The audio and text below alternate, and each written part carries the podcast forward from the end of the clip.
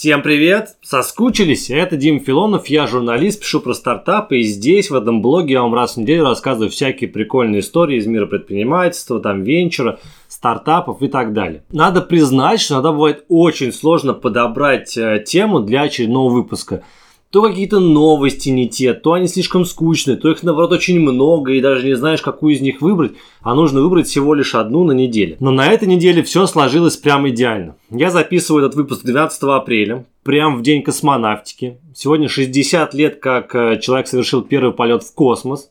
И вот несколько дней назад российский космический стартап «Космокурс» объявил о своем закрытии. По-моему, хороший повод – в день космонавтики поговорить о смерти российского космического стартапа. У нас этих космических стартапов не сказать, что много, в принципе, можно по пальцам одной руки, я думаю, пересчитать. Особенно если говорить про частные космические стартапы. Поэтому давайте разберемся, что же хотел сделать Космокурс и почему он все-таки закрылся.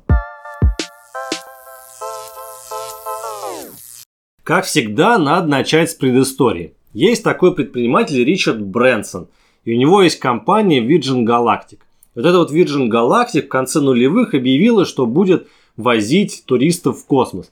Правда, до сих пор еще, по-моему, никого и не свозила, но тем не менее объявила. Говорит, что если люди готовы платить там по 250 тысяч долларов, то мы их посадим в ракету, запустим в космос, там они слегка покувыркаются и вернем их обратно на Землю. Чуваки в российском центре имени Хрунчева, это тот центр, где как раз строят и проектируют ракеты, обмозговали все это и придумали, что с помощью классических ракетных технологий все можно сделать гораздо четче, чем у Virgin Galactic. Среди тех чуваков, которые обсуждают проект, был и Павел Пушкин. И он подумал, слушайте, а почему бы не попробовать реализовать эту идею в жизнь? Так, собственно, и родился проект Космокурс. Он планировал возить туристов в космос. Но выглядело бы это так. Чуваков загружали в ракету, а, запускали ее в космос, там они 15 минут летают и садятся обратно на Землю. Билет стоил бы 200-250 тысяч долларов. Ну, такое неплохое развлечение для богатых чуваков. Весь этот проект Пушкин оценивал примерно в 150-200 миллионов долларов. Ну, понятно, что у чувака из центра Хруничева вряд ли есть такие деньги, поэтому нужен был инвестор. Где его искать? Тут помогло неожиданно Сколково. Чуваки из Сколково позвонили как-то Пушкину и сказали, слушай, тут есть один миллиардер, он как бы интересуется космосом, не мог бы ты его проконсультировать по теме, куда интереснее вкладывать деньги в этой сфере. Ну, Пушкин, конечно, с ним встретился, пояснил за космос, рассказал, что к чему, и рассказал, в частности, про свой туристический проект. Инвестора это заинтересовало, и он говорит, слушай, давай-ка ты мне на бумажке все это обоснуешь, если мне понравится, я тебе дам денег. Ну, Пушкин расписал весь проект, показал еще раз инвестору, ему понравилось, и, в общем, деньги он дал тоже тот самый инвестор. Вообще Космокурс никогда не называл его имя, но это такой секрет Полишинеля. Все указывает на то, что этим инвестором был Искандер Махмудов. Это миллиардер, член списка Forbes, владелец УГМК. Надо сказать, что Махмудов вкладывался не только в Космокурс, у него были инвестиции и в другие космические проекты. То есть чувак в теме и интересуется космосом. Правда, нужно отметить, что Махмудов вложил не всю сумму в Космокурс, не все нужные 200 миллионов долларов, Пушкин говорит, что выделялись деньги частями, и за все время существования проекта было выделено где-то пара десятков миллионов долларов. В общем, подняли бабла и стали разрабатывать ракету, которая будет возить туристов в космос. На самом деле Космокурс был достаточно маленьким стартапом в самом начале. Там работало все 4-6 человек. И вот они сели за бумаги, стали проектировать ракету, чтобы все это согласовать с Роскосмосом. Обмозговали, начертили, бумажки показали в Роскосмосе. В Роскосмосе вроде все это понравилось. И они сказали, окей, чуваки, теперь вам нужно получать лицензию. Лицензию в Роскосмосе и лицензию ФСБ. Правда, для этого нужен офис. Ну, вот такое требование. Космокурс нашел офис, отремонтировал его и получил лицензии Роскосмоса и ФСБ. Все пока идет вроде неплохо. Лицензии получаются, штат потихонечку растет. В 2017 году было уже 15 человек, в 2018 было уже 30 человек. Можно уже приступать там, к строительству этой самой ракеты. Пушкин рассказывал, что тогда, в 2018 году, казалось, что вот-вот проект уже полетит. Ну, казалось бы, еще пару лет, и можно будет уже запускать людей в космос в качестве туристов. Но не тут-то было. Тут и полезли всякие проблемы. Во-первых, кадровая проблема. Оказалось, что найти толковых людей в России не так-то уж и просто. Вроде бы и космос у нас достаточно развит, и инженеры есть, но вот почему-то не находились они. Вторая проблема возникла с производствами. Изначально Космокурс планировал, что он будет заказывать разные детали на разных производствах, а потом собирать у себя, собственно, все в единое целое, в ракету, которая будет возить туристов. Но не тут-то было. Оказалось, что найти толковое производство в России тоже не очень просто. Вот Пушкин у себя в посте в Фейсбуке описывает, что заказ любого изделия на тот момент требовал минимум год с непонятным результатом, а найти механическое производство в России с хорошим качеством оказалось вообще нетривиальной задачей. Ну и что делать? В итоге решили, что будут разрабатывать железо самостоятельно. Нашли небольшой цех, отремонтировали его и начали там разрабатывать свою ракету. Параллельно возникла еще одна проблема. Все знают, что в России классикой прям является запуск ракет с Байконура. Вот и Космокурс ездил на Байконур, вел переговоры, там тер с чиновниками. Но эти переговоры никакими договоренностями не завершились. Пушкин говорит, что были организационные проблемы. Но какие именно проблемы он не рассказывает. Но как мы уже поняли, что чуваки из космокурса не привыкли опускать руки, и они решили, что раз не получилось с Байконуром, а давайте-ка построим собственный космодром. Сначала думали сделать его в Татарстане, но потом пришла идея сделать свой космодром в Нижегородской области. Ну да, это примерно 400 километров от Москвы. Вообще, это, конечно, странное решение, на мой взгляд. Я всегда думал, что космодромы строят как можно ближе к экватору. Типа там проще запускать ракеты. Но блин, Нижегородская область, там же полно людей, населенных пунктов, маленьких городков, сел, деревень и так далее. Ну сложно разместить там космодром. Просто в моем понимании космодром это какая-то огромная территория, где не должно быть ни людей, ни домов, ничего. Ну вдруг эта ракета грохнется там, что делать тогда? Но Пушкин объясняет, что вообще-то если использовать не парашютно-реактивную посадку ракеты, а просто реактивную, то зону отчуждения вокруг космодрома можно достаточно сильно сократить. То есть ракета прям будет садиться куда нужно. И вроде как они даже предварительно договорились с властями Нижегородской области о том, чтобы космодром этот все-таки там построить. Казалось бы, опять все идет неплохо. Ну, занялись производством ракеты самостоятельно. Ну уж так бывает, если уж производство в России не удалось найти, то придется делать самостоятельно. Вроде даже и с космодромом договорились, какие-то предварительные соглашения есть. Но тут опять пошли проблемы. Во-первых, были проблемы с проектированием двигателя для как раз полностью реактивной посадки. Оказалось, что это достаточно сложно сделать. Во-вторых, дальнейшие переговоры с Нижегородской областью о строительстве там космодрома тоже как-то заглохли. В общем, не пошло дело. Но двигатель в итоге вроде как победили и даже его спроектировали. Показали все это в Роскосмос. Там сказали, чуваки, ну вроде выглядит все работоспособно, можно уже проверять, получать там нужные лицензии, разрешения. Но проблема в том, что полное разрешение без космодрома, где вы все это будете пускать, мы вам не дадим. То есть проблема встала в космодроме. Пока, в общем, они вели переговоры с Нижегородской областью, можно было хотя бы испытать этот реактивный двигатель для ракет. Но и тут возникли проблемы. Испытания этого двигателя должны были пройти либо в 2020 году, либо весной 2021 года. Но из-за пандемии и проблемы подрядчиков все это сдвинулось полностью на 2021 год. И вот вроде как подходит время испытаний, нужно весь двигатель собирать, уже испытывать, но оказывается, что подрядчик, который должен был создать камеру для этого двигателя, не может этого сделать. Во-первых, у него уволились люди, во-вторых, оказалось, что эта камера не влезает в 3D принтер, на котором она должна была быть напечатана. То есть, когда год назад они согласовывали производство, все вроде как влезало. Прошел год, и ничего не влезает. Ну вот как так может быть? В общем, как пишет Пушкин, стало понятно, что весь этот проект очень сильно затягивается. Лет так на 10. Тем более с космодромом все тоже было очень грустно, согласования совсем прекратились, там переговоры зашли в тупик. В общем, проект решено было закрыть. Тем более не очень понятно, что там было с финансированием этого космокурса.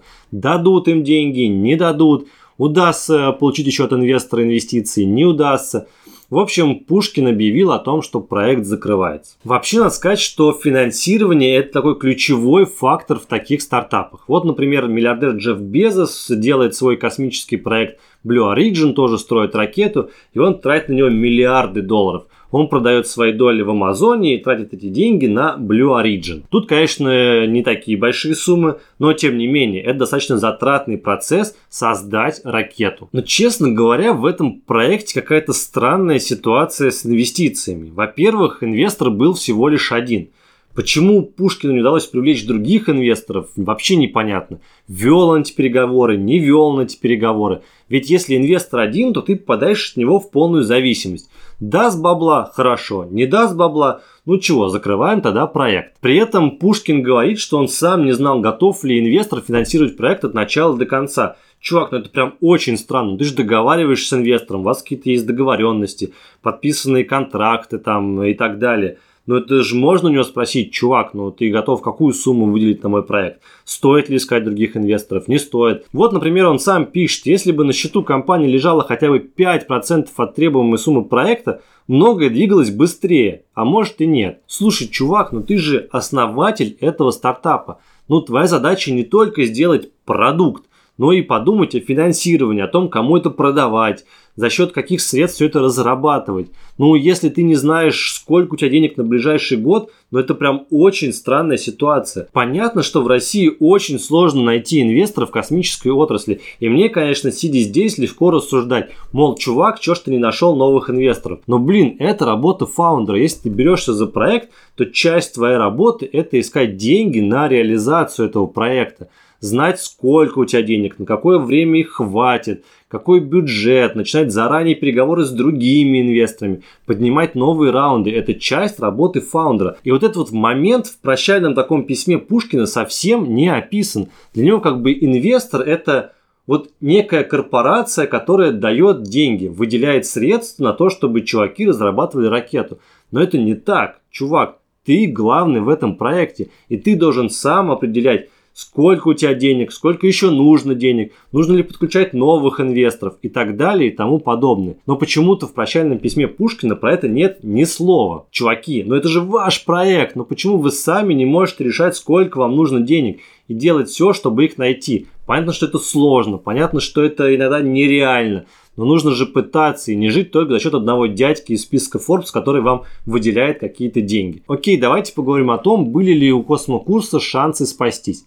На самом деле они были. Вот, например, в прошлом году Роскосмос объявил конкурс на создание ракеты с возвращаемой первой ступенью. Но это вот как делает Илон Маск сейчас в SpaceX, то есть запускает ракету, а потом первая ступень возвращается на Землю и можно ее повторно использовать. И в этом конкурсе в том числе участвовал и Космокурс. Более того, это был первый случай в истории Роскосмоса, когда в его конкурсе участвовала частная компания. Но Космокурс, к сожалению, не выиграл этот конкурс. Контракт получил РКЦ «Прогресс», он пообещал построить эту ракету за 407 миллионов рублей. А Космокурс обещал сделать это за 203 миллиона рублей. То есть цена была в два раза ниже, Почему не дали космокурсу, непонятно, может быть не доверили, может быть еще какие-то причины, но тем не менее, вот был шанс зацепиться, не получилось. Когда я готовился к этому выпуску, то я нашел в ведомостях очень забавную колонку по поводу как раз этого контракта Роскосмоса. Во-первых, меня позабавил заголовок этой колонки. Космокурс не получил контракт от Роскосмоса, зато получил порцию внимания СМИ. Ну офигеть, то есть такое ощущение, что Космокурс все это затеял только ради внимания СМИ. То есть чувакам вот э, хлебом не корми, дай в СМИ покрасоваться. Ну, вообще-то это частная компания, которая делает свою ракету. Ну и как-то неуважительно писать, что чуваки все это делают только ради внимания СМИ. Ну так себе подход. Окей, читаем дальше. Напомню, что колонка написана в сентябре 2020 года. Проигрыш не скажется на дальнейшей жизни космокурса, который продолжит реализовывать свой сверхамбициозный проект строительства частного космодрома в Нижегородской области. Автор как в воду глядел. Ни проигрыш никак не скажется на дальнейшей жизни космокурса. Проходит полгода, и космокурс закрывается. Ну вот и такие колумнисты бывают, такие предсказатели, так сказать. Окей, на самом деле у космокурса был и второй шанс спастись. Космокурс договорился поучаствовать в разработке сверхлегкой ракеты. Это был такой запасной план у стартапа еще в самом начале. Если не получится с туристами, то можно будет разработать сверхлегкую ракету. Они нашли проект, к которому можно было подключиться. Вроде как обо всем договорились, но случилось непредвиденное. Сначала урезали деньги на этот проект, а потом его и вовсе перенесли на 2022 год. То есть последний шанс был исчерпан, и космокурс, к сожалению, закрылся. Пушкин так и пишет, это все стало концом проекта. Наверное, нужно подвести какие-то итоги, сделать какие-то выводы, но они, к сожалению, не самые радостные. Спустя 60 лет после первого полета человека в космос э, в России, который позиционирует себя как космическая сверхдержава, оказывается, что сложно найти людей, на реализацию космического проекта. Сложно найти производство, которое не накосячит и сделают детали для этой будущей ракеты. И сложно найти инвесторов очень сложно найти инвесторов в этой сфере. И, к сожалению, я думаю, что в ближайшее время вряд ли это что-то изменится, и проектам будет точно так же тяжело и с кадрами, и с производством, и с деньгами. К сожалению, в России очень мало людей, которые готовы инвестировать в космический стартап. Надеюсь, что рано или поздно это все изменится, и у нас будут крутые стартапы, которые будут конкурировать с, не знаю, SpaceX Илона Маска, с OneWeb, который строит космический интернет и так далее, и так далее. Но в любом случае, спасибо Павлу Пушкину и его коллегам, другим сотрудникам космокурса, что они боролись, что они старались, что они не опускали руки, пытались найти выход из э, разных ситуаций и хотя бы попробовали реализовать этот проект в России. Парни, спасибо вам большое. Надеюсь, что в следующий ваш проект будет намного удачнее космокурса. На этом у меня все. Спасибо, что досмотрели до конца. Любите космос, гордитесь э, успехами нашей страны и хорошей недели. Пока.